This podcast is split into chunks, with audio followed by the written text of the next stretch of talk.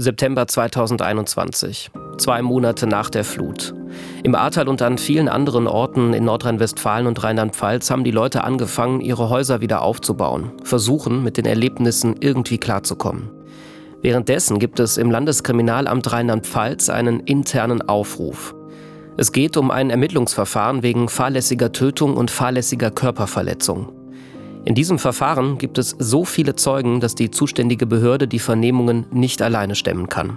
Es wird also nach Polizeibeamten gesucht, die unterstützen. Und dann gab es im September nochmal eine Anfrage und ich habe dann gesagt, ich übernehme ein Vernehmungspaket. Das waren so zwischen 10 und 12 Zeugen. Die LKA-Beamtin Daniela Rüppel will helfen. Der Kollege vom Kernteam hat mir am Telefon gesagt, ich möchte dich aber vorwarnen.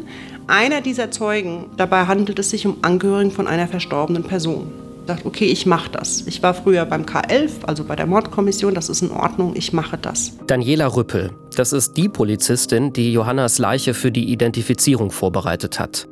Auch da, direkt nach der Flut, hatte sie sich freiwillig gemeldet. Und jetzt, zwei Monate später, gibt es einen ziemlich krassen Zufall. Diese Angehörigen einer Verstorbenen, das waren dann eben die Eheleute Ort.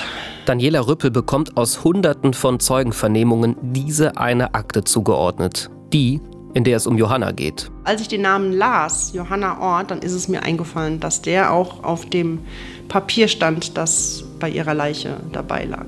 Ausgerechnet von so vielen Toten, von so vielen Opfern, mache ich jetzt diese eine Vernehmung eines Ehepaares, das jemand verloren hat. Im September 2021 macht sich Daniela Rüppel also auf den Weg von Mainz nach Bad 9 a Ahrweiler kommt beim Haus der Orts an, hoch oben über der A, geht den Kiesweg entlang zur Tür und klingelt. Die Tür wird geöffnet und vor mir stehen Frau und Herr Ort, die mich auch sofort hineinbitten in ein helles, schönes, freundlich gestaltetes Haus. Inka und Ralf führen Daniela Rüppel in den Wintergarten, setzen sich gemeinsam an den Tisch. Und da sehe ich Johanna auch zum ersten Mal auf Fotos. Das heißt, ich sehe eine ganz andere, doch eine andere Johanna. Nämlich einfach die Bestätigung dessen, dass sie schön ist, aber natürlich lebendig. Von daher ist es für mich eine neue Begegnung mit Johanna auf dem Foto. Dann beginnt die Zeugenvernehmung. Ralf und Inka Ort sind jetzt also Zeugen, zwei von ganz vielen in einem Ermittlungsverfahren, das mit der Flut im Ahrtal zusammenhängt. Denn schon bald nach der Katastrophe tauchen immer mehr Fragen nach Fehlern und Versäumnissen auf. Nach den schweren Überflutungen gibt es Kritik am Katastrophenschutz in Deutschland. Unter anderem wurde der Vorwurf laut, die Menschen seien womöglich zu spät gewarnt worden. Es sind bohrende Fragen, die sich seit dem Wochenende stellen. Sind Warnungen vor den verheerenden Überschwemmungen ignoriert worden? Wurden Alarmketten unterbrochen oder Informationen nicht richtig weitergegeben? Hätten Menschen vor dem Tod bewahrt werden können? Seit Johanna tot ist, seit der Flut Flutnacht kommen immer mehr Details ans Licht. Und diese Berichte, die bekommen natürlich auch die Orts mit. Und die machen was mit ihnen. Ralf und Inka Ort trauern. Aber da ist auch ein anderes Gefühl. Wut. Und immer mehr Unverständnis. Diese Flut selbst hätte keiner verhindern können. Das ist einfach Pech, wenn so ein Naturereignis passiert, dann passiert das eben. Aber es muss heute bei unserer Kommunikationsstruktur, glaube ich, keiner mehr sterben. Ne? Das ist das Bitterste. Menschen zu verlieren, das ist schlimm genug. Aber jemanden zu verlieren, weil andere einfach trotz der Kenntnis und der vielleicht wirklich obliegenden Sorgfalt und Vorsicht versagt haben, das ist noch schlimmer. Also Johanna würde noch leben, wenn die Information richtig geflossen wäre, ja. Ralf Ort, der Geschäftsmann, der mit vielen Politikerinnen und Politikern im Ahrtal per Du ist, der sagt ganz klar, Johanna würde noch leben, wenn andere ihren Job richtig gemacht hätten. Warum Johanna und mehr als 180 weitere Menschen bei dieser Katastrophe starben, das ist die Frage, die ich mir in diesem Podcast stelle. Und in dieser Folge werde ich der Antwort ein großes Stück näher kommen. Aber dafür muss ich das, was in der Todesnacht passiert ist, noch einmal aufrollen, aus einer anderen Perspektive. Aus der Perspektive derjenigen, die in der Nacht Entscheidungen treffen mussten. Ich möchte außerdem wissen, für wen das nun Konsequenzen haben könnte, auch rechtliche. Stichwort Ermittlungsverfahren. Aber erstmal muss ich noch ein Stück weiter zurückgehen, in die Tage vor der Flut. Mein Name ist Marius Reichert. Ich bin Reporter beim WDR und SWR und komme aus Bad 9a Ahrweiler. Einem der Orte im Ahrtal, in denen seit dieser Flut nichts mehr ist, wie es war. Ihr hört die Flut. Warum musste Johanna sterben? Ein Podcast von SWR und WDR. Folge 4 Suche nach Antworten. Meine Frau hat mich ja schon vor einigen Jahren so geheiratet und kennt das eben auch, diese Situation. Diese Situation, die spielt sich Mitte Juli 2021 ab. Es ist spät am Abend. Fabian Runau sitzt im Homeoffice in seinem Einfamilienhaus in Bochum. Und da hat er nicht nur einfach ein normales Büro. Wenn Wetter ist, dann bin ich hier in meinem Wetterstudio. Studio trifft's gut. Drei Bildschirme, eine grüne Wand wie in einem TV-Studio und dazu Scheinwerfer. Runau macht aus diesem Raum Wettervideos. Das Wetter ist zu der Zeit Starkregen. Gespannt verfolgt Runau, was er auf den Bildschirmen sieht. Ich bin die ganze Nacht dann natürlich dran und verfolge dieses Niederschlagsradar. Das, wenn man so als Meteorologe mit Begeisterung auch dabei ist, kommt man dann nicht vom Regenradar weg, sozusagen. Auch wenn es jetzt schon sehr spät ist, wenn es jetzt nachts ist. Fabian Runau macht diese Nachtschicht da gerade aber nicht nur, weil er das einfach so spannend findet. Er arbeitet als Meteorologe für Jörg Kachelmann. Runau macht Wettervorhersagen für den YouTube-Kanal Kachelmann Wetter. Er ist da ziemlich oft zu sehen, ein sportlicher Typ um die 40, meistens im grauen Shirt, mit kleinem roten K auf der Brust aufgedruckt, K für Kachelmann. Und bei allem, was mit Wetter zu tun hat, da ist er so richtig in seinem Element. Oft haben die Videos 20 bis 25.000 Klicks, manchmal auch weniger. Und der Juli 2021, der ist ziemlich aufregend für ihn. Stunden sitzt er da vorm Regenradar, zeichnet Videos auf. Es ist eben Wetter und da kann er nicht einfach schlafen. Seit Tagen geht das jetzt schon so. Als die Flutkatastrophe damals in Nordrhein-Westfalen und Rheinland-Pfalz war, war ich auch im Dienst, eigentlich durchgängig. Natürlich ist man als Meteorologe dann gerade besonders aufmerksam. Und die Tage habe ich auch wirklich sehr aufmerksam verfolgt. Es war eine recht beunruhigende Zeit. Diese beunruhigende Zeit hat für Runau am 11. Juli begonnen. Vier Tage vor der Flut, ein Sonntag. Auf den Wetterkarten kann man da das Tiefdruckgebiet Bernd klar erkennen, wie es über Nordrhein-Westfalen in Richtung Südosten zieht. Die Farben auf der Karte für die Regenmengen sind rot, zum Teil sogar lila. Rot sind eben diese Alarmsignale schon, dass das Niederschlagsmengen über 100 Liter Regen pro Quadratmeter sind. Lila sind dann 150 Liter Regen pro Quadratmeter und mehr. Und das ist eben schon recht eindrucksvoll in diesen Wetterkarten zu sehen, weil das bekommt man natürlich nicht alltäglich zu sehen. Solch große Niederschlagsmengen in diesen Wetterkarten. Man sieht jetzt am Sonntag schwankt das Ganze noch ein kleines bisschen, aber die Alarmsignale für sehr, sehr große Regenmengen, die sind jetzt am Sonntag schon da. Direkt am Tag danach, dem Montag vor der Flut, geht bei Kachelmann Wetter auf YouTube dann diese Vorhersage online. Hallo und herzlich willkommen. Ich grüße euch bei Kachelmann Wetter zu einem Update jetzt zur anstehenden Unwetterlage. Im Wetterbericht geht es dann auch schon um Mittwoch den Tag der Flut. Ja, und wir sehen, beide Wettermodelle setzen Schwerpunkte von Nordrhein-Westfalen bis nach Rheinland-Pfalz rein. Da werden stellenweise sogar über 100 Liter Regen pro Quadratmeter gesetzt. Und das kann, wenn das exakt so eintrifft, sogar in gewittrigen Verstärkungen noch mehr werden. Das wäre natürlich eine Unwetterlage hier für den Westen, wo dann stellenweise eben über 100 Liter Regen pro Quadratmeter sogar in wenigen Stunden runterkommen können. Aber das Ganze ist natürlich noch ein bisschen kippelig. An diesem Tag ist schon in vielen Vorhersagen klar. Mitte der Woche, da wird's heftig.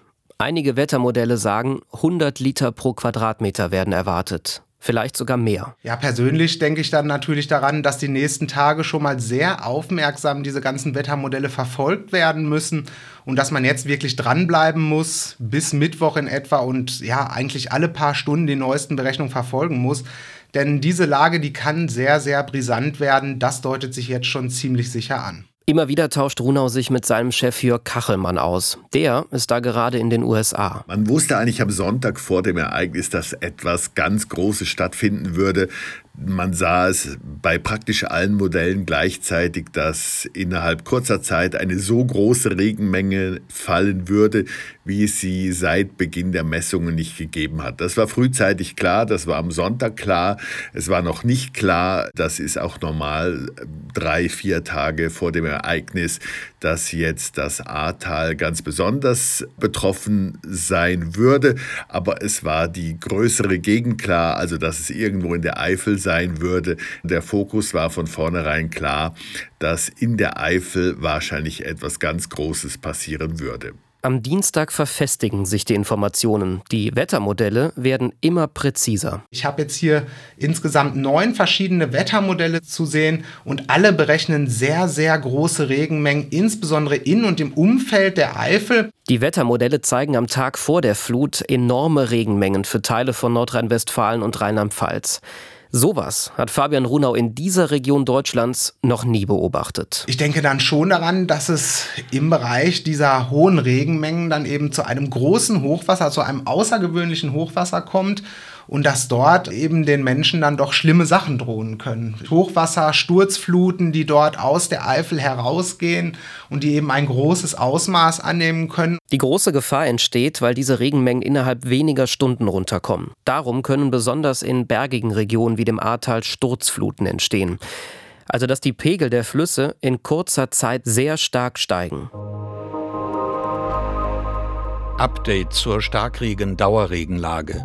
Im Umfeld der Eifel ist mit den höchsten Niederschlagsmengen zu rechnen, daher wurden die Warnungen in diesem Bereich verschärft. Aktuell ist mit Mengen zwischen 80 und punktuell etwa 180 Litern pro Quadratmeter bis Donnerstag früh zu rechnen. Das postet der Deutsche Wetterdienst auf Twitter um 11 Uhr am 13. Juli, dem Tag vor der Flut.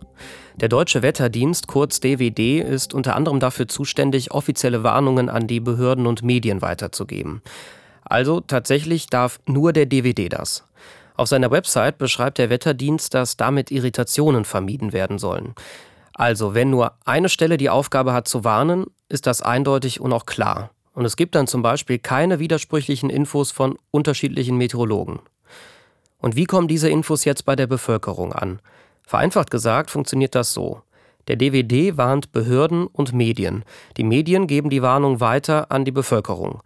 Die Politik bzw. Behörden richten ihre Maßnahmen an den Warnungen des Wetterdienstes aus, aber auch anhand anderer Informationen. Wichtig ist, Meteorologen wie Jörg Kachelmann und Fabian Runau informieren also nicht die Behörden im Ahrtal. Das macht der DWD. Auch am Tag vor der Flut gibt der DWD eine Warnung heraus. Und zwar eine extreme Unwetterwarnung, die höchste Warnstufe. Auch das europäische Flutwarnsystem EFAS warnt da schon in der höchsten Stufe vor einem Hochwasser an der A. Bei kachelmannwetter.de sieht man am Tag vor der Flut eine Karte. Darauf sind Gebiete von Nordrhein-Westfalen und der Norden von Rheinland-Pfalz lila eingefärbt. Da herrsche große Überflutungsgefahr. Auf Kachelmanns YouTube-Kanal wird am 14. Juli wie jeden Tag eine Wettervorhersage veröffentlicht. Dafür ist an diesem Morgen ein Kollege von Runau zuständig. Das Ganze ist bei weitem noch nicht ausgestanden. Wenn wir jetzt mal schauen, was noch an Regen zusammenkommen soll in den nächsten 24 Stunden, also die Regenmengen von heute früh 8 Uhr bis morgen früh 8 Uhr sehen wir, dass es vor allen Dingen nach dem E-Icon D2-Modell des Deutschen Wetterdienstes neue, ja wirklich katastrophale Regenmengen noch geben kann vor allen Dingen so betroffen ein Bereich so vom Ruhrgebiet übers Rheinland bis nach Aachen sollen doch teilweise deutlich über 100 Millimeter Regen noch fallen. Also das wären wirklich katastrophale Regenmengen, weil hier ja schon teilweise recht viel Regen gefallen ist. Der Schwerpunkt so südliches Nordrhein-Westfalen, Rheinland-Pfalz und auch hier können durchaus Mengen von nochmal über 100 Millimeter fallen. Entsprechend groß die Überschwemmungsgefahr und das Hochwasserpotenzial, vor allen Dingen dann erstmal an kleineren Bächen und Flüssen. 100 Millimeter, das bedeutet 100 Liter Regen pro Quadratmeter, also eine ganze Menge. Auch im WDR und SWR laufen an diesem Tag eindeutige Warnungen. Wer im Sauerland, im Rheinland oder in der Region Aachen wohnt, muss sich auf jede Menge Regen einstellen. Bis Donnerstag gilt eine Warnung vor starken Schauern, Gewittern und Überflutungen. Der Deutsche Wetterdienst rechnet damit, dass es heute und morgen so viel Niederschlag geben könnte wie sonst in Monaten. Es gibt eine amtliche Unwetterwarnung des Deutschen Wetterdienstes und zwar von der Eifel übers Bergische Land bis ins Sauerland und an den südlichen Niederrhein. Regenmengen teilweise über 100 Liter Regen pro Quadratmeter bis Donnerstag werden erwartet. Bis morgen früh gilt für mehrere Kreise und Städte die höchste Warnstufe. Auf der Warnkarte sind sie nicht mehr rot, sondern violett. Betroffen sind vor allem das Sauerland, das Rheinland und Teile des Ruhrgebiets, zum Beispiel Essen und Bochum. Befürchtet wird vor allem Hochwasser an Bächen und kleineren Flüssen. Ein dickes Achtung, viel Regen kommt in den nächsten Tagen runter. Die Flusspegel, die jetzt schon auf sehr hohem Niveau sind für diese Jahreszeit, werden weiter steigen. Also wenn Sie sich im Umfeld von Flüssen aufhalten, zum Beispiel um dort zu campen, dann wirklich einen Blick auf den Pegel richten. Auch wir, die öffentlich-rechtlichen, haben die Warnungen also weitergegeben. Und trotzdem sind auch bei uns Fehler passiert. Darüber sprechen wir noch in diesem Podcast. Am Tag vor der Flut sind sich die Wetterexperten jedenfalls einig und warnen entsprechend. Da kommen Rekordmengen Regen runter. Die werden für Überschwemmungen in großem Umfang sorgen.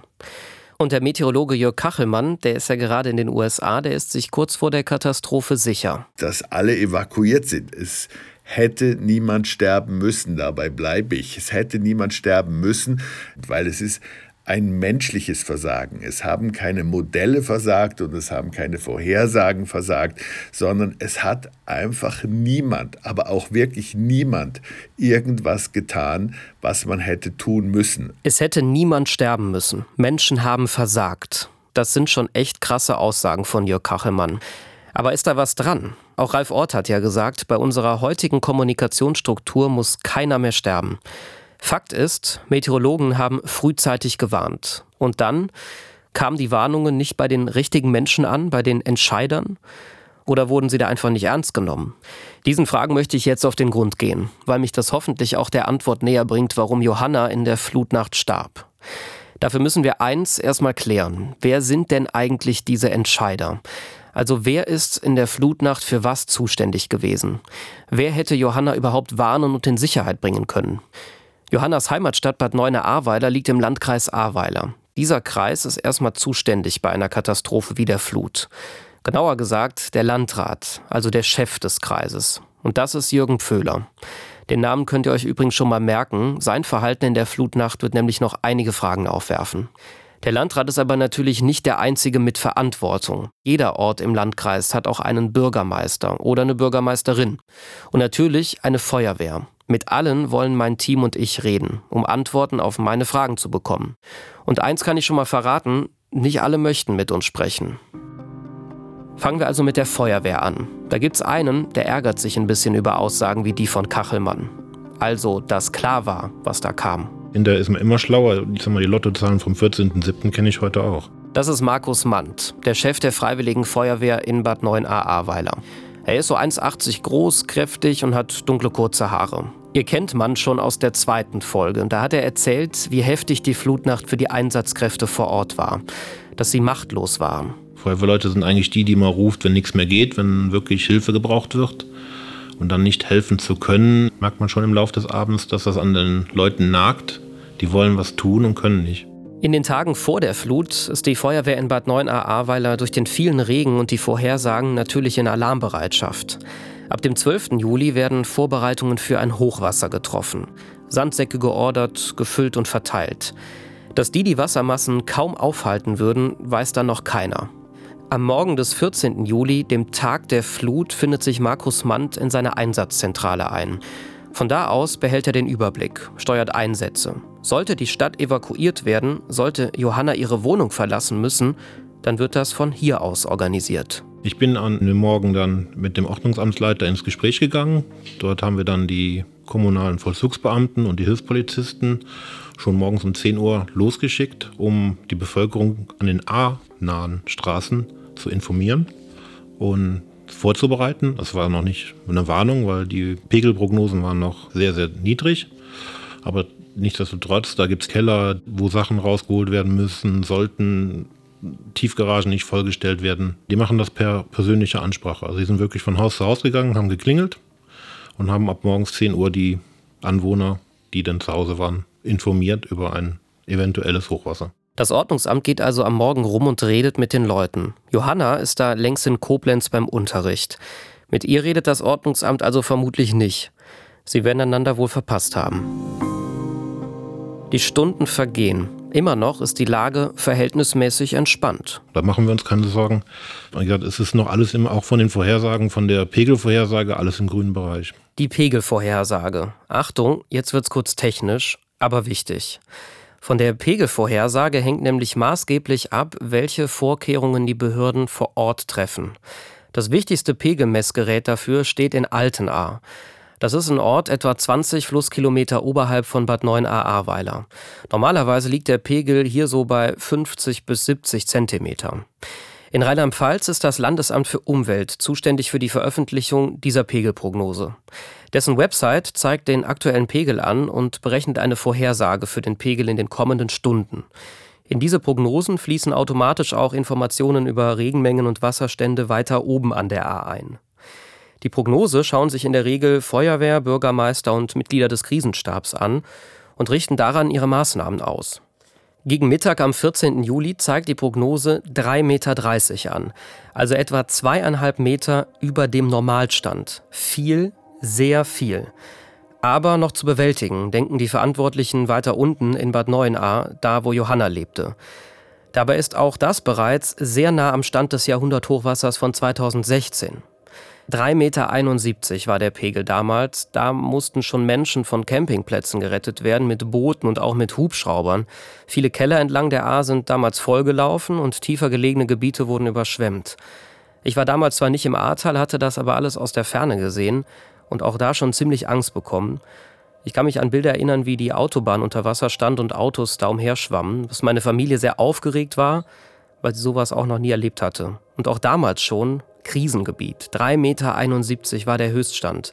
Aber hätten wir damals gewusst, was da noch möglich sein würde, Jahre später, ist das echt unglaublich. 3,71 Meter. Im Nachhinein fast ein lächerlich niedriger Pegel. Am Nachmittag des 14. Juli steigt die Pegelprognose immer weiter. Um halb vier zeigt sie einen absoluten Rekordwert an. Der Pegel soll auf über fünf Meter ansteigen anderthalb Meter höher als das Jahrhunderthochwasser von 2016. Kurze Zeit später, gegen 17 Uhr, beginnt die Katastrophe hier schon in Dorsel, ganz oben im Ahrtal an der Grenze zwischen NRW und Rheinland-Pfalz. Da müssen am späten Nachmittag Menschen mit dem Hubschrauber von Wohnwagendächern gerettet werden.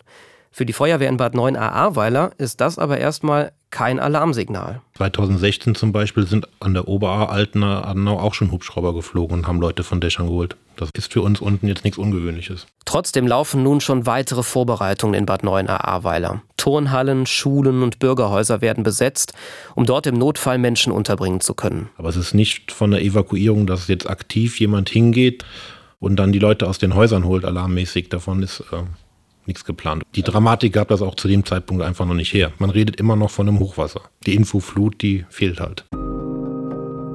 Zwischen sechs und halb sieben am Abend. Da kommt ein örtlicher Krisenstab in Bad Neuenahr-Ahrweiler zusammen. Dazu gehören Feuerwehr, Stadtspitze und Abteilungsleiter. Dieses Treffen findet statt, Stunden nachdem die Rekordprognose bekannt war. Bei dem Treffen soll es auch um Evakuierungen gehen. Zu diesem Zeitpunkt sind es noch mehr als vier Stunden, bis die Flutwelle bei Johanna in Bad 9a-Ahrweiler ankommt. Aber während Stadtspitze und Feuerwehr über mögliche Maßnahmen sprechen, passiert etwas bei der Pegelprognose, das die Entscheidungen des ganzen Abends beeinflussen wird. Wir haben ja diesen Krisenstab oder örtliche Einsatzleitung hier gebildet. Da wurde in der Sitzung halt diese Pegelprognose wieder runter korrigiert und dementsprechend war da von Evakuierung natürlich keine Rede. Auf einmal gegen halb sieben zeigt die Pegelprognose des Landesamtes für Umwelt nur noch vier Meter an, weil der Deutsche Wetterdienst die Regenprognose herabsetzt. Die Pegelprognose passt sich daraufhin automatisch an. In Bad Neuenahr-Ahrweiler beim örtlichen Krisenstab bedeutet das offenbar aufatmen. Auf vier Meter ist die Feuerwehr nämlich vorbereitet.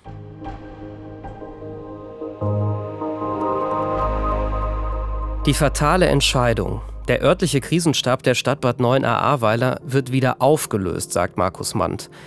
Aber die vier Meter auf dem Computerbildschirm sind trügerisch.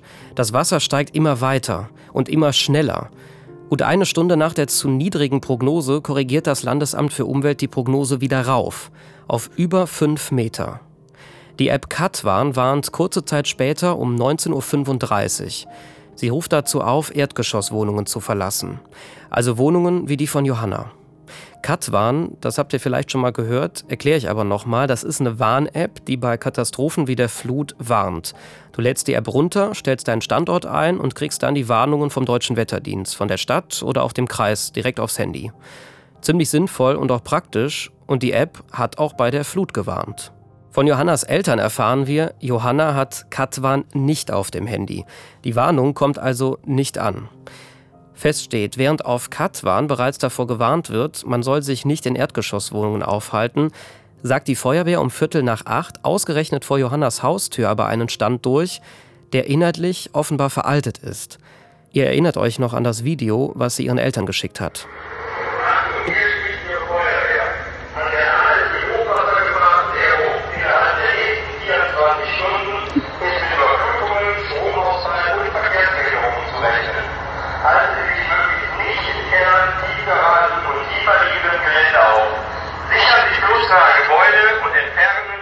Die Menschen sollen sich nicht in Tiefgaragen und tiefer liegendem Gelände aufhalten, sagt die Feuerwehr.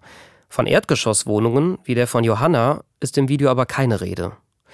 Was die Feuerwehr hier durchsagt, passt nicht zu den anderen Warnungen, die zu dieser Zeit im Umlauf sind. Um 21.30 Uhr schreibt Johanna ihrem Freund per WhatsApp Gute Nacht. Sie muss ja am nächsten Tag früh aufstehen, weil sie am nächsten Morgen zum Unterricht muss. Vermutlich gegen 22 Uhr geht sie schlafen. Kurze Zeit später, um etwa 22.30 Uhr, ist Wehrleiter Markus Mandt ganz in der Nähe von Johannas Wohnung. Johanna wohnt in der Jülichstraße, zentral gelegen, 150 Meter vom Ufer der A entfernt. Das Interview mit Markus Mandt hat übrigens mein Kollege Konstantin Plecking geführt. Er ist Reporter beim SWR in Koblenz und hat da viel über die Flut im Ahrtal berichtet. Er fragt bei Markus Mandt nach. Wie war denn so gegen 22.30 Uhr die Lage? Ich bin an der Jülichstraße. Das ist einer der neuralgischen Punkte, wo die A im Bad Neuenahr als erstes über die Ufer tritt. Das hat sie 2016 auch schon dort getan. Also ich sehe, dass die A relativ hoch ist, auch schon kurz vom Damm. Also der Radweg da fungiert auch als Deich. Sie ist kurz vorm Überlaufen. Wir haben ein Fahrzeug dort permanent stationiert gehabt an der Ecke.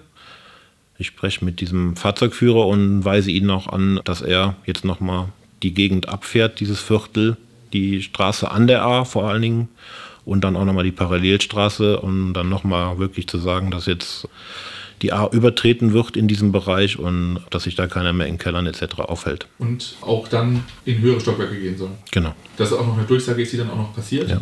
Genau. Ich habe noch selber Leute von der Brücke geholt dann dort, also auch auf der Landgrafenbrücke, von der Kurgartenbrücke, die die nächste Brücke ist in der Richtung, wo wir gewarnt haben und wir sind dann auch selber gefahren.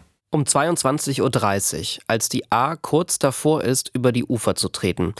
Da sagt die Feuerwehr also laut Markus Mandt erstmals durch, gehen Sie in höhere Stockwerke. Johanna und wahrscheinlich viele andere Menschen in Bad Neuenahr-Ahrweiler hören das nicht mehr. Die schlafen schon.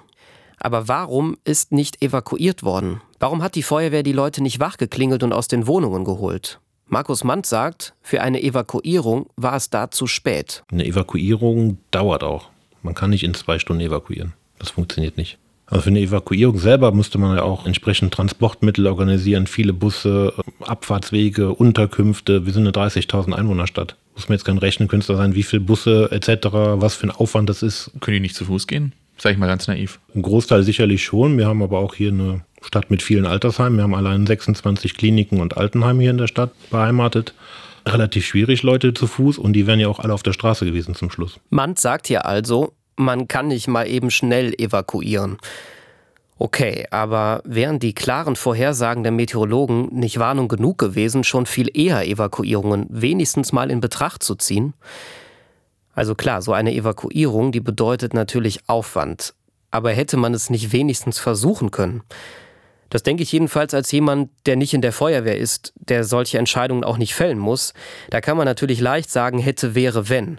Irgendwie kann ich das aber nicht so wirklich nachvollziehen, was man da sagt. Für mich klingt das eher nach einer Ausrede. Aber trotzdem habe ich Respekt davor, dass Markus Mann überhaupt mit uns über diese Nacht spricht. Denn das tun nicht alle.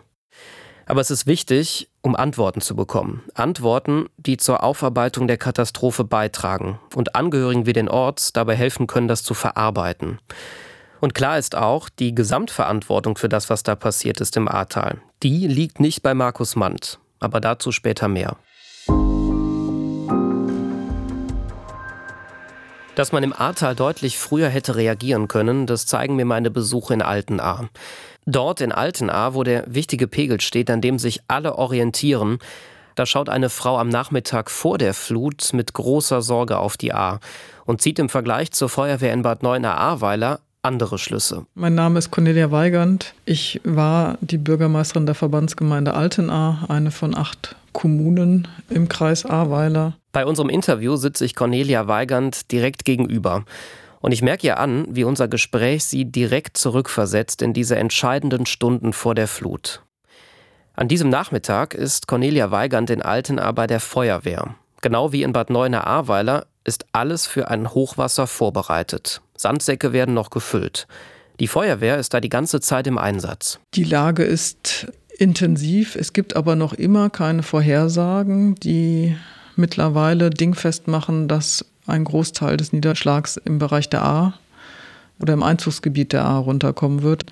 Im Verlaufe des 14. haben die die drei Meter noch was erreicht. Und 2016 gab es 3,71 Meter in Altena. Insofern gehen wir weiterhin von dem Thema Jahrhunderthochwasser aus. Gemeinsam mit dem Chef der Feuerwehr beobachtet Weigand von der Feuerwehreinsatzzentrale aus einen Bildschirm, auf dem auch die Pegelprognose angezeigt wird. Und plötzlich taucht da diese neue Zahl auf. Wir schauen uns an, schütteln mit dem Kopf und versichern uns gegenseitig, dass wir das kaum glauben können, was wir da sehen.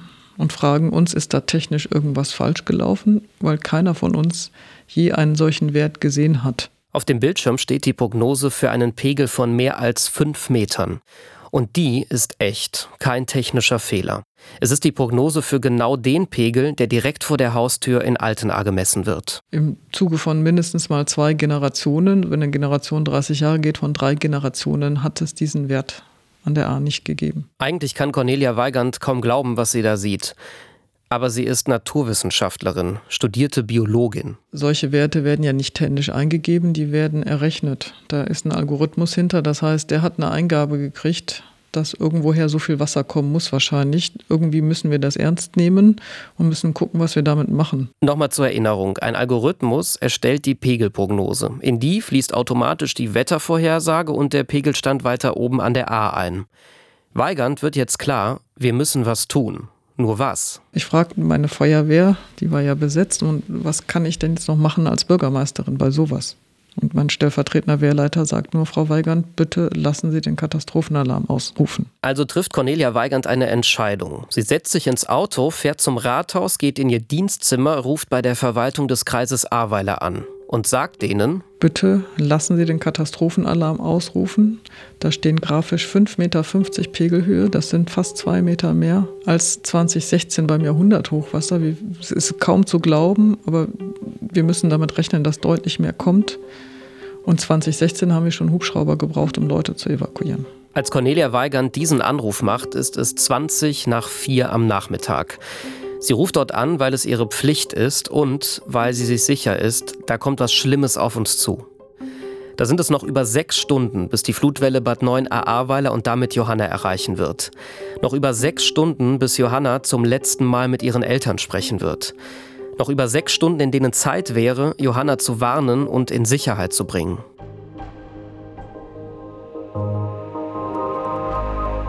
Ihr fragt euch jetzt vielleicht, wie hängt das, was Bürgermeisterin Cornelia Weigand da aus Altenaar erzählt, mit Johanna in Bad 9 Ahrweiler zusammen?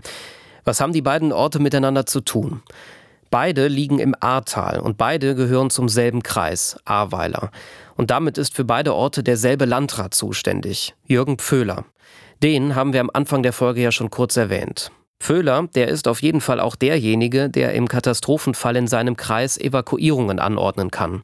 Laut dem rheinland-pfälzischen Katastrophenschutzgesetz hat der Landrat nämlich die Verantwortung für die Bewältigung von Katastrophen.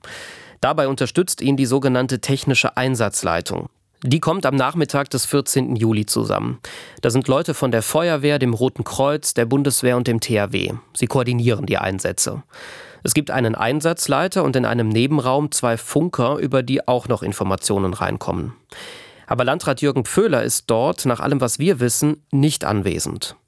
Cornelia Weigand will ihn aber sprechen, weiß, dass er die Entscheidungen zu treffen hat und ruft deshalb direkt in seinem Büro an. An dem Telefon ist nicht der Landrat dran, sondern seine zu der Zeit rechte Hand. Dem schildere ich das.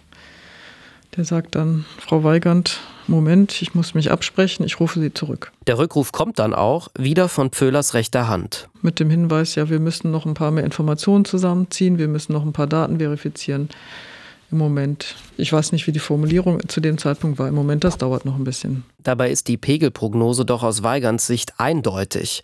Da stehen zwei Meter mehr als das Jahrhunderthochwasser von 2016. Und der Kreis, der will noch prüfen? In dem Moment denke ich, ich kann von der Seite zurzeit nichts mehr erwarten. Und ich will jetzt wissen, ob diese 5,50 Meter belastbar sind. Und insofern habe ich dann, oder bin ich jetzt, versuche ich jetzt einfach Kontakt aufzunehmen zum Landesamt für Umwelt, das diese Pegelprognosen ins Netz stellt. Mit der Hoffnung, dass sich herausstellt, da ist irgendwas schiefgelaufen, das ist ein technisches Versehen. Aber das ist kein technisches Versehen. Im Gegenteil, der einzige Fehler dieser Prognose ist, dass sie noch zu wenig Wasser anzeigt. Ich denke in dem Moment, dass wir große Probleme bekommen werden. Wissend, weil ich ja auch anwesend war, wo 2016 das Wasser stand. Und wenn ich da zwei Meter drauf rechne überall, dann ist das schon viel Wasser. Tatsächlich helfen da keine Sandsäcke mehr an Menschenleben haben wir ja vorher schon die ganze Zeit gedacht. Deswegen war ja der Wille, den Katastrophenalarm ausrufen zu lassen, um Hubschrauber schon zu haben, die auch schon evakuieren und die auch schon helfen. Viele der Mitglieder der technischen Einsatzleitung in der Kreisverwaltung in Ahrweiler, die sagen später im Untersuchungsausschuss aus, dass sie am Fluttag verzweifelt Rettungshubschrauber suchen. Und sie sagen auch aus, dass ab 17.40 Uhr fast alle verfügbaren Kräfte auf den Beinen sind.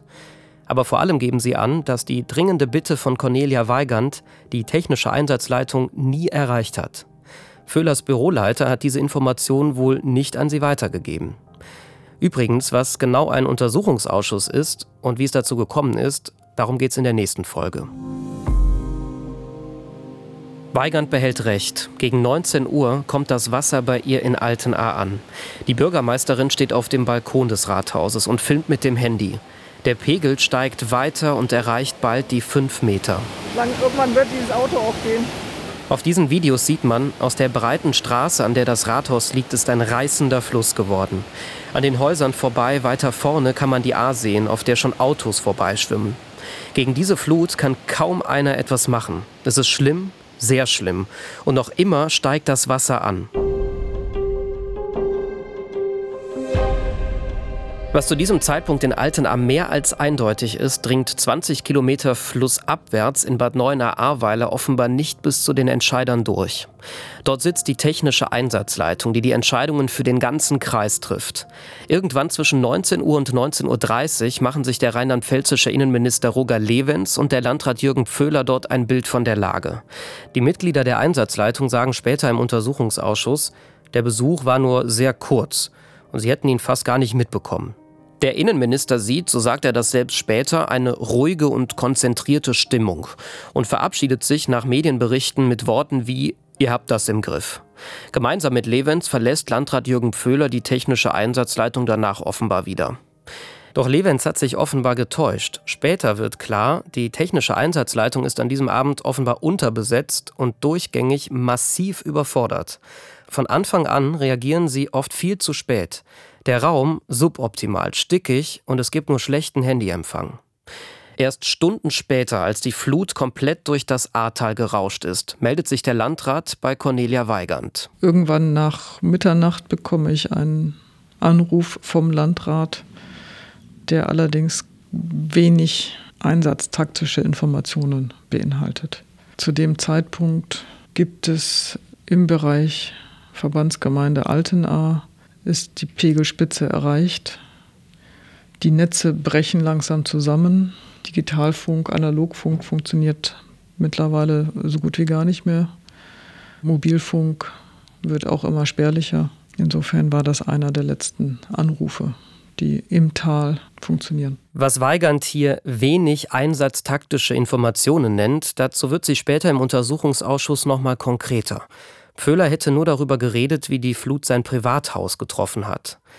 Was Weigand von diesem kurzen Gespräch mit Pföhler erzählt, kann ich kaum fassen. Acht Stunden sind seit dem ersten Anruf an das Büro des Landrats vergangen. Acht Stunden, in denen offenbar kaum etwas passiert ist. Und dann geht es offenbar nur um Belangloses, um Privates, für die Einsätze Unwichtiges. Jürgen Pföhler wollte sich uns gegenüber dazu nicht äußern.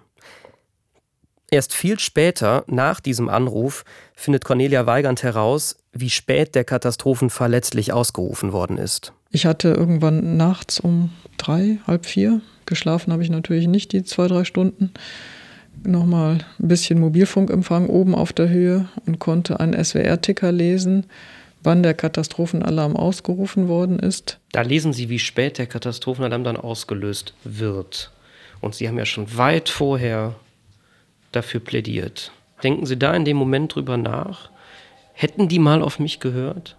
Ich glaube, die Worte sind emotionaler, die mir da durch den Kopf schießen. Die kann ich jetzt nicht laut aussprechen. Wut, Unverständnis. Bürgermeisterin Cornelia Weigand und der Chef der Freiwilligen Feuerwehr Markus Mandt, Die haben beide nur eingeschränkte Möglichkeiten. Verwaltung und Feuerwehr haben in den Orten im Ahrtal nicht viel Personal. Für groß angelegte Warnungen und Evakuierungen müsste der Kreis den Katastrophenfall ausrufen. Aber genau das macht er lange nicht. An diesem Abend dauert es, länger als in allen anderen betroffenen Kreisen. Um 20.15 Uhr ruft der Landkreis Vulkaneifel den Katastrophenfall aus. Um 21.30 Uhr ruft der Landkreis Bitburg-Prüm den Katastrophenfall aus. Um 23.05 Uhr ruft der Landkreis Trier-Saarburg den Katastrophenfall aus. Als letzter, aber am stärksten betroffener Kreis ruft dann auch Ahrweiler den Katastrophenfall öffentlich aus.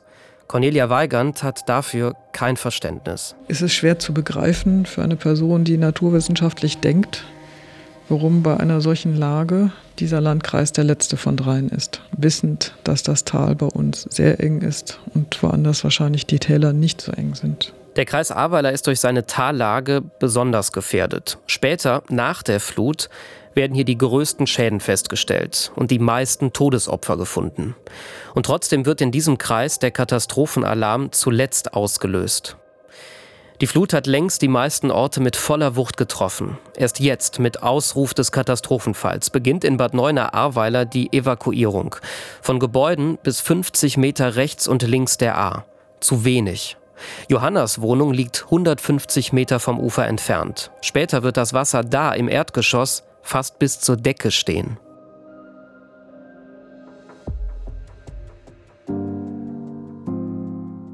An der Stelle müssen wir mal einen kleinen Einschub machen, quasi in eigener Sache. In dieser Folge geht es um Verantwortung. Und Verantwortung, die tragen auch wir als öffentlich-rechtlicher Rundfunk beim Verbreiten von Informationen. Nach der Flut wurden wir dafür kritisiert. Wir möchten also jetzt kurz über uns selbst reden in dieser Flutnacht, die Nordrhein-Westfalen und Rheinland-Pfalz getroffen hat, ähm, waren beide öffentlich-rechtliche Anstalten nicht gut vorbereitet. Das ist Thomas Lückerath vom Medienmagazin dwdl.de. Er hat am Morgen nach der Flut, also am 15. Juli, einen Text mit der Überschrift Unterlassene Hilfeleistung veröffentlicht. Das richtete sich an den öffentlich-rechtlichen Rundfunk und ist natürlich echt ein harter Vorwurf. Lückerath übt da schwere Kritik an der Berichterstattung, vor allem an der Nichtberichterstattung. Die Kolleginnen und Kollegen, die in der Nacht gearbeitet haben, haben ihr Bestes gegeben. Aber diese Flutkatastrophe kam ja nicht überraschend. Besonders im Gebiet des WDRs hat man den ganzen Tag schon darüber berichtet und Wassermassen legen sich nicht schlafen, sondern bahnen sich auch in der Nacht ihren Weg. Äh, und die Versäumnisse sind nicht bei den Kolleginnen und Kollegen in der Nacht entstanden, sondern davor, weil leider sowohl in der Sendeplanung als auch Personalplanung keine Entscheidungen getroffen wurden in der Nacht besser aufgestellt zu sein. Er findet also, der öffentlich-rechtliche Rundfunk, WDR und SWR hätten in der Flutnacht vom 14. auf den 15. Juli mit mehr Personal und ausführlicher berichten müssen. Ich glaube, dass man gerade als öffentlich-rechtlicher Rundfunk, der ein Stück weit mehr Kapazitäten besitzt als vielleicht lokale Privatradios oder lokale Privatmedien, muss sich halt auch stärker den Vorwurf gefallen lassen, dass man hätte vorsorglich planen können. Dass es Unwetter mit Starkregen geben würde, das sei schließlich rechtzeitig bekannt gewesen. Mit seiner Kritik war Lückerath nach der Katastrophe nicht allein. Es gab auch noch diesen Vorwurf. Insbesondere der SWR habe nicht alarmierend genug vor der sich anbahnenden Katastrophe gewarnt. In der Abendsendung von SWR aktuell im Fernsehen ging es am 14. Juli zum Beispiel noch um Camper, die nasse Füße bekommen. Dabei war zu diesem Zeitpunkt die Lage an der Ahr schon wesentlich ernster. Sie wurde offenbar falsch eingeschätzt. Dieser Kritik wollen wir hier nicht ausweichen. Wir haben sie den Verantwortlichen beim WDR und SWR vorgelegt und Antworten bekommen. Die Verantwortlichen beim WDR haben uns mitgeteilt, dass das Unwetter im Vorfeld richtig eingeschätzt wurde und auch entsprechend viel im Programm gewarnt wurde. Der WDR räumt aber ein, dass er in den Stunden nach Mitternacht noch mehr hätte tun sollen. Zum Beispiel eine Sondersendung im Radio. Nach der Katastrophe seien die internen Abläufe überprüft und verbessert worden. Für den WDR steht fest, so eine Fehleinschätzung soll ihm nicht noch einmal unterlaufen. So ähnlich sagt das auch der SWR-Intendant Kai Gnifke. Aber ich will es einfach an der Stelle nur mal sagen, ich bin der festen Überzeugung, wir hätten besser sein können. Und was der Herr verhindern möge, dass es nochmal zu einer solchen Katastrophe kommt. Aber dann werden wir besser sein. Wir haben interne Abläufe optimiert, wir haben Meldeketten verbessert, verkürzt und die Schwelle abgesenkt, bei der man auch mal in der Nacht äh, eine Vorgesetzte oder eine, eine von den Vorgesetzten einfach verständigt und um Hilfe bittet. Wie SWR und WDR kurz vor und während der Katastrophe gehandelt haben, war nicht gut. Wir haben Fehler gemacht. Und müssen, sollte es wieder so eine Lage geben, besser werden. So, und jetzt stelle ich sie mir nochmal, diese eine zentrale Frage. Hätte Johannas Tod verhindert werden können?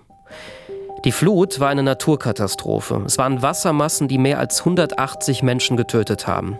Ich finde es wichtig, das zu betonen.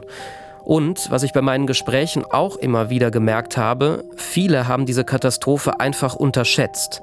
Die meisten, ich ja auch. Selbst Bürgermeisterin Cornelia Weigand, die ja frühzeitig gewarnt hat, sagt nach dieser Flut, dass sie mit diesem Ausmaß nicht gerechnet hat. Trotzdem wäre es falsch zu sagen, da sind keine Fehler passiert. Denn das stimmt nicht. Das haben unsere Recherchen gezeigt. Im Grunde sind mindestens drei Chancen verpasst worden, die Menschen im Ahrtal zu warnen oder zu retten.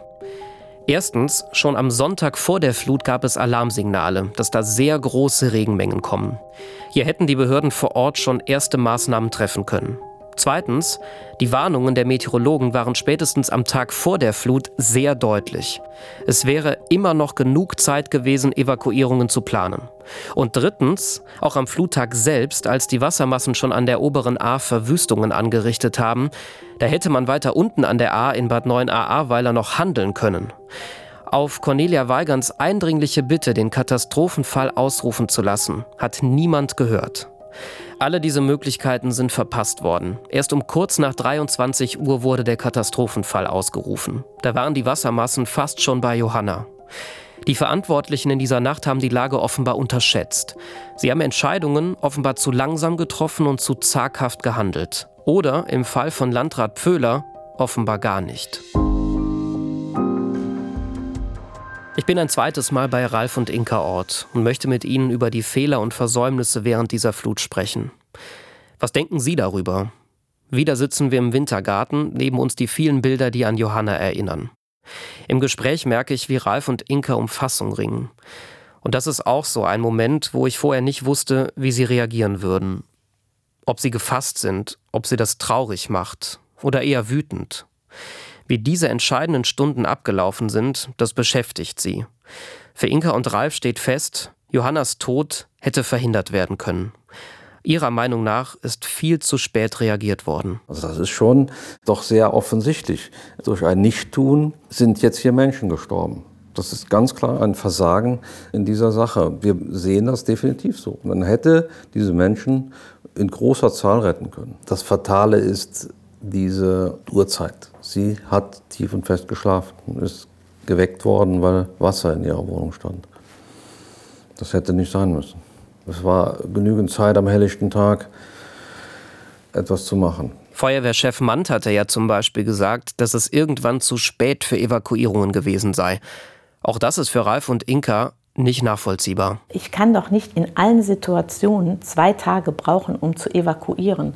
Ich sag mal, wenn eine Bombenentschärfung ist, ja, da mag das vielleicht möglich sein, aber doch nicht, wenn du kannst doch Wasser nicht aufhalten und sagen, warten wir jetzt erstmal. Dass man das nicht wissen konnte, was genau im Einzelnen passiert, das ist vollkommen klar.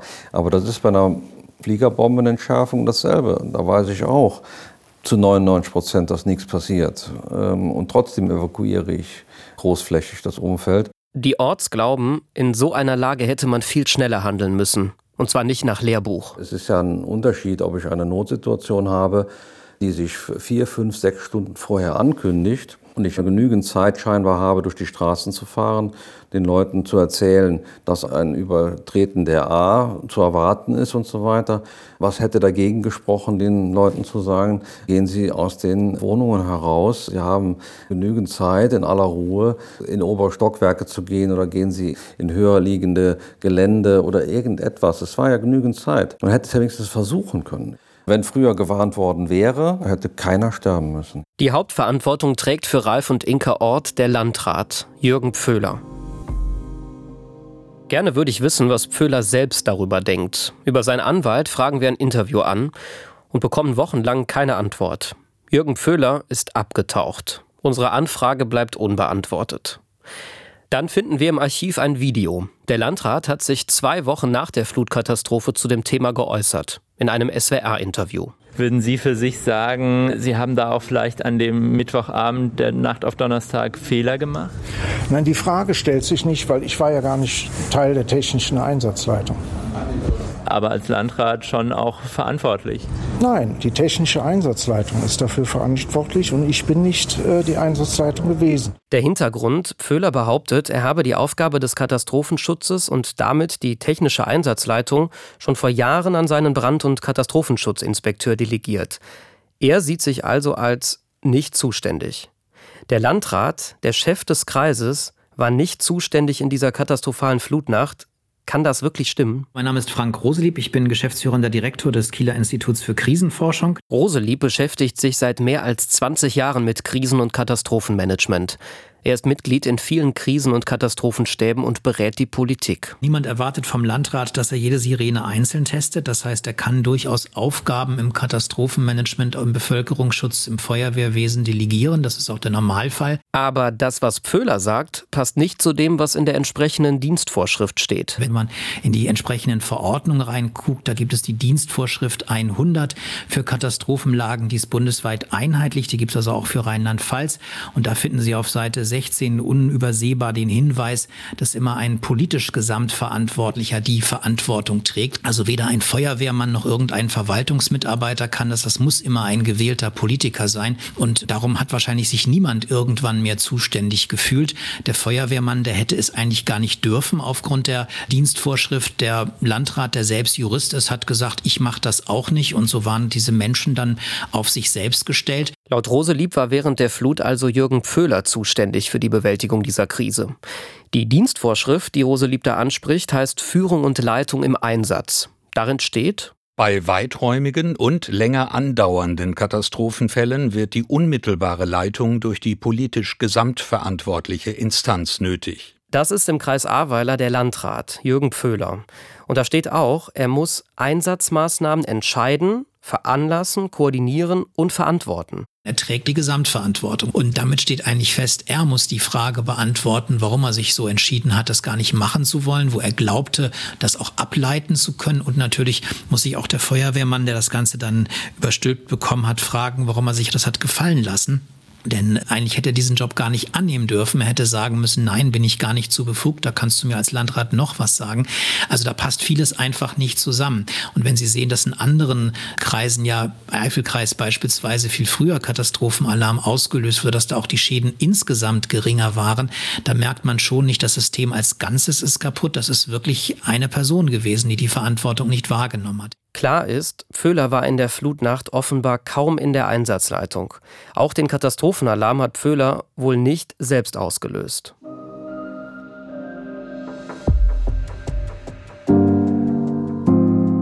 Ich frage mich, warum sieht Pföhler sich als nicht zuständig? Warum war er in der Nacht offenbar kaum in der technischen Einsatzleitung? Und warum ist erst so spät der Katastrophenfall ausgerufen worden? Es gibt da so viele offene Fragen. Uns wird im Juni eine Telefonnummer zugespielt. Es soll die Handynummer von Jürgen Föhler sein. Ich versuche es also, Wochen nach unserer ersten Anfrage, ein letztes Mal.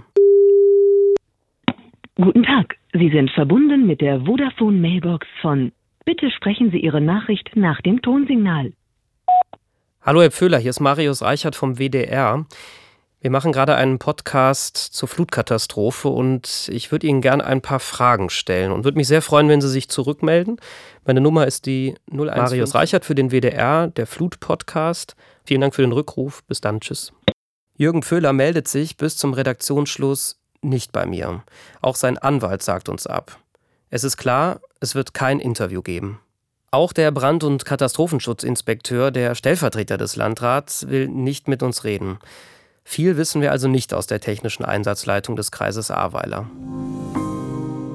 Und dann, keinen Monat nach der Flut, in Zusammenhang mit der Flutkatastrophe im Ahrtal prüft die Staatsanwaltschaft Koblenz, ob sie ein Ermittlungsverfahren einleitet. Nach Angaben der Behörde gibt es einen Anfangsverdacht auf fahrlässige Tötung und fahrlässige Körperverletzung. Aus Koblenz Konstantin Plecking für WDR aktuell. Hintergrund sei laut Staatsanwaltschaft Koblenz eine möglicherweise unterlassene oder verspätete Warnung oder Evakuierung am 14. Juli. Grundlage der Prüfung sollen Todesermittlungsverfahren und andere Hinweise der Polizei sein, aber auch die Berichterstattung durch die Medien. Der Landrat des Kreises Ahrweiler, Jürgen Pföhler, war in den vergangenen Tagen zunehmend in die Kritik geraten. Das Landesamt für Umwelt sagt, es habe den Landkreis bereits am Nachmittag darüber informiert, dass der Pegel über fünf Meter ansteigen könne. Der Landrat weist die Kritik zurück. Niemand hätte eine Katastrophe dieser Größe vorhersehen können.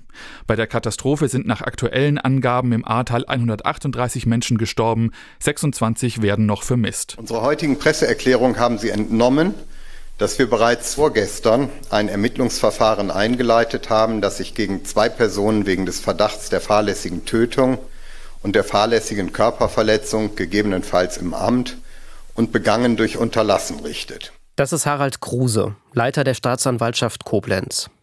Am 6. August 2021 verkündet er auf einer Pressekonferenz, dass ein Ermittlungsverfahren läuft.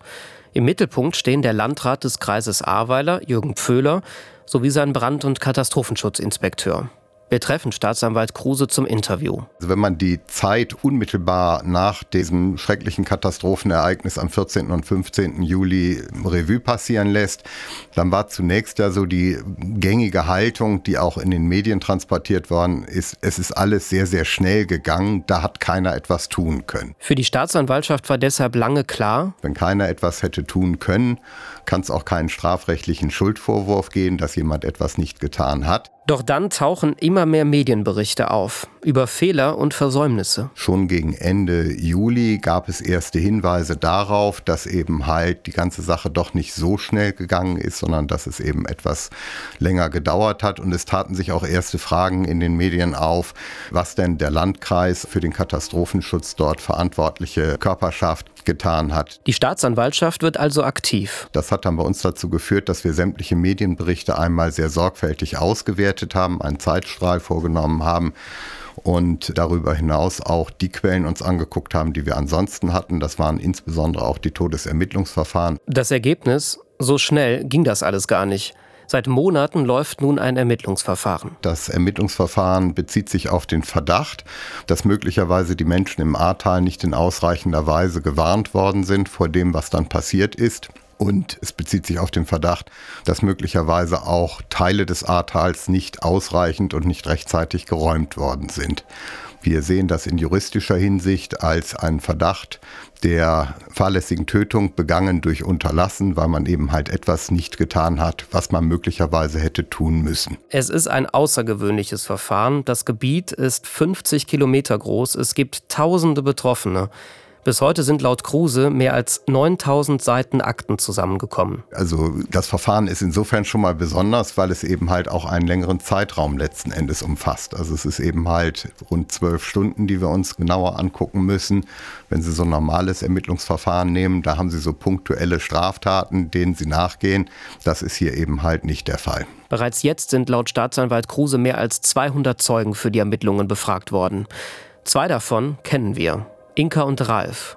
Auch zu ihnen nimmt die Staatsanwaltschaft Kontakt auf. Das hat ja schon geholfen, weil wir ja dann auch von der Staatsanwaltschaft angeschrieben worden sind und auch angerufen wurden, dass wir dann halt auch als Zeugen aussagen können. Und da haben wir ja dann auch hier Besuch gehabt und haben ja auch alles das, was wir dazu beitragen konnten, dann halt auch nochmal erzählt. Die, die die Ortsgrade besucht, die kennt ihr schon. Das ist Daniela Rüppel, die LKA-Beamtin, die Johannas Leiche für die Identifizierung vorbereitet hat. Und jetzt durch einen Zufall die Orts als Zeugen vernimmt. Das war einfach nur, ich möchte das, die Eltern von diesem zarten Wesen kennenlernen und für mich hätte sich vielleicht ein Kreis geschlossen. Daniela Rüppel vernimmt die Orts in deren Wintergarten. An dem großen Tisch, wo auch wir lange mit Ralf und Inka über Johanna gesprochen haben. Es ist ein bisschen ernst, sie wirken traurig, aber doch auch gefasst und sehr höflich, sehr freundlich. In ganz seltenen Momenten kommen Tränen in die Augen, aber insgesamt ist es ein sehr gutes, sehr positives Gespräch, in dessen Verlauf ich meine Fragen beantwortet bekomme. Die Fragen, das sind allgemeine, zu Ralf und Inka und natürlich zu Johanna. wer sie war, welches Leben sie geführt hat. Und auch solche Fragen, die den Ablauf der Flutnacht betreffen. Das haben wir denen schon dann auch alles so erzählt, weil für die ja ganz wichtig ist, die versuchen ja jetzt durch diese vielen Videos und Aussagen, die sie bekommen haben, diesen ganzen Verlauf zu rekonstruieren. Und da sagen die natürlich auch gerade Videos mit Uhrzeiten sind natürlich für die ganz, ganz wichtig, um nachher genau sehen zu können, wo waren welche Wasserstände, zu welcher Uhrzeit und wo hätte schon reagiert werden können. Ne? Auch von Johanna gibt es ja ein Video, das so etwas dokumentiert. Das mit der Feuerwehrdurchsage. Die Eltern haben mir das Video vorgespielt, das sie noch an dem Abend der Katastrophe den Eltern per Handy zugeschickt hat. Das wurde mir auch vorgeführt. Und ich habe sie auch gebeten, das Video nochmal an die Polizei zu schicken, an eine bestimmte Hinweis-E-Mail-Adresse. Das Video wird also zum Beweisstück. Es ist eines von ganz vielen. Welche Bedeutung dieses Video für die Ermittlungen der Staatsanwaltschaft hat, das kann Daniela Rüppel aber nicht sagen. Für Ralf und Inka ist aber vor allem wichtig, sie können damit helfen. Sie können dazu beitragen, dass diese Katastrophe und mögliche Fehler aufgearbeitet werden. Das ist ihnen wichtig. Bis heute ist ja immer noch nicht mal irgendwo eine Entschuldigung gekommen, dass da fatale Fehler passiert sind und Versäumnisse. Wenn du jetzt siehst, auch neun Monate danach, ja, jeder streift es von sich ab. Wir waren nicht zuständig, die waren ja zuständig und der war nur bis dahin. Und das ist, sag ich mal, für uns als Angehörige, das tut halt einfach nur unermesslich weh, dass jeder hier die Sachen halt von sich abweist. Naja, die Flut scheint jetzt mit dem Abstand von ein paar Monaten für die Politiker auch wie eine heiße Kartoffel zu sein. Keiner möchte die jetzt in der Hand haben. Und ich glaube, das hat es jetzt wieder gezeigt. Deshalb ja auch dieser Podcast. Die beiden suchen die Öffentlichkeit. Sie möchten nicht nur an Johanna erinnern, sie möchten, dass jemand Verantwortung übernimmt. Für das, was da ihrer Meinung nach falsch gelaufen ist. Wir hätten diese Öffentlichkeit, glaube ich, auch gar nicht in dem Maße gesucht, wenn es eben vorzeitig genügend Leute gegeben hätte, die sich auch erklärt hätten. Wir sehen das auch als äh, deutliches Signal für viele, die in dieser Rolle, wie wir jetzt stehen, als Opfer, Angehörige, die nicht die Kraft haben, auch jetzt mal zu sagen, liebe Politiker, liebe Menschen draußen, scheinbar habt ihr das nicht verstanden, dass etwas ganz Furchtbares passiert ist und dafür muss jemand auch mal sich entschuldigen und am Ende Verantwortung übernehmen. Wenn das eben nicht passiert, dann muss man auch damit leben, dass es in der Öffentlichkeit auch mal ausgerollt wird, das Thema. Und dann im September 2021, da tut sich was in den Landtagen von Rheinland-Pfalz und Nordrhein-Westfalen. Ein parlamentarischer Untersuchungsausschuss wird sich mit der Flutkatastrophe in NRW beschäftigen. Das haben SPD und Grüne mit der dafür nötigen Mehrheit im Landtag durchgesetzt. Bettina Altenkamp, WDR Landespolitik. Für SPD und Grüne steht fest, bei so vielen Opfern, bei so großen Schäden kann nicht alles richtig gelaufen sein. Wo es mögliche Fehler, Versäumnisse bei den Behörden, bei der Landesregierung, beim Katastrophenschutz gegeben haben könnte, soll im Untersuchungsausschuss aufgearbeitet werden. Nach Nordrhein-Westfalen setzt jetzt auch der Landtag in Rheinland-Pfalz einen Untersuchungsausschuss zur Flutkatastrophe ein. Der soll in erster Linie klären, ob die Menschen, die durch das Hochwasser im Juli ums Leben kamen, hätten gerettet gerettet werden können. Wenige Monate nach der Flutkatastrophe werden in beiden Bundesländern Untersuchungsausschüsse einberufen. Jetzt wird die Flutkatastrophe also auch auf der politischen Ebene aufgearbeitet. Der Druck auf die Politik steigt. Übernimmt jetzt jemand Verantwortung für das, was passiert ist? Welche Konsequenzen ziehen Politikerinnen und Politiker aus dem Tod von Johanna und mehr als 180 weiteren? In der nächsten Folge von Die Flut. Warum musste Johanna sterben?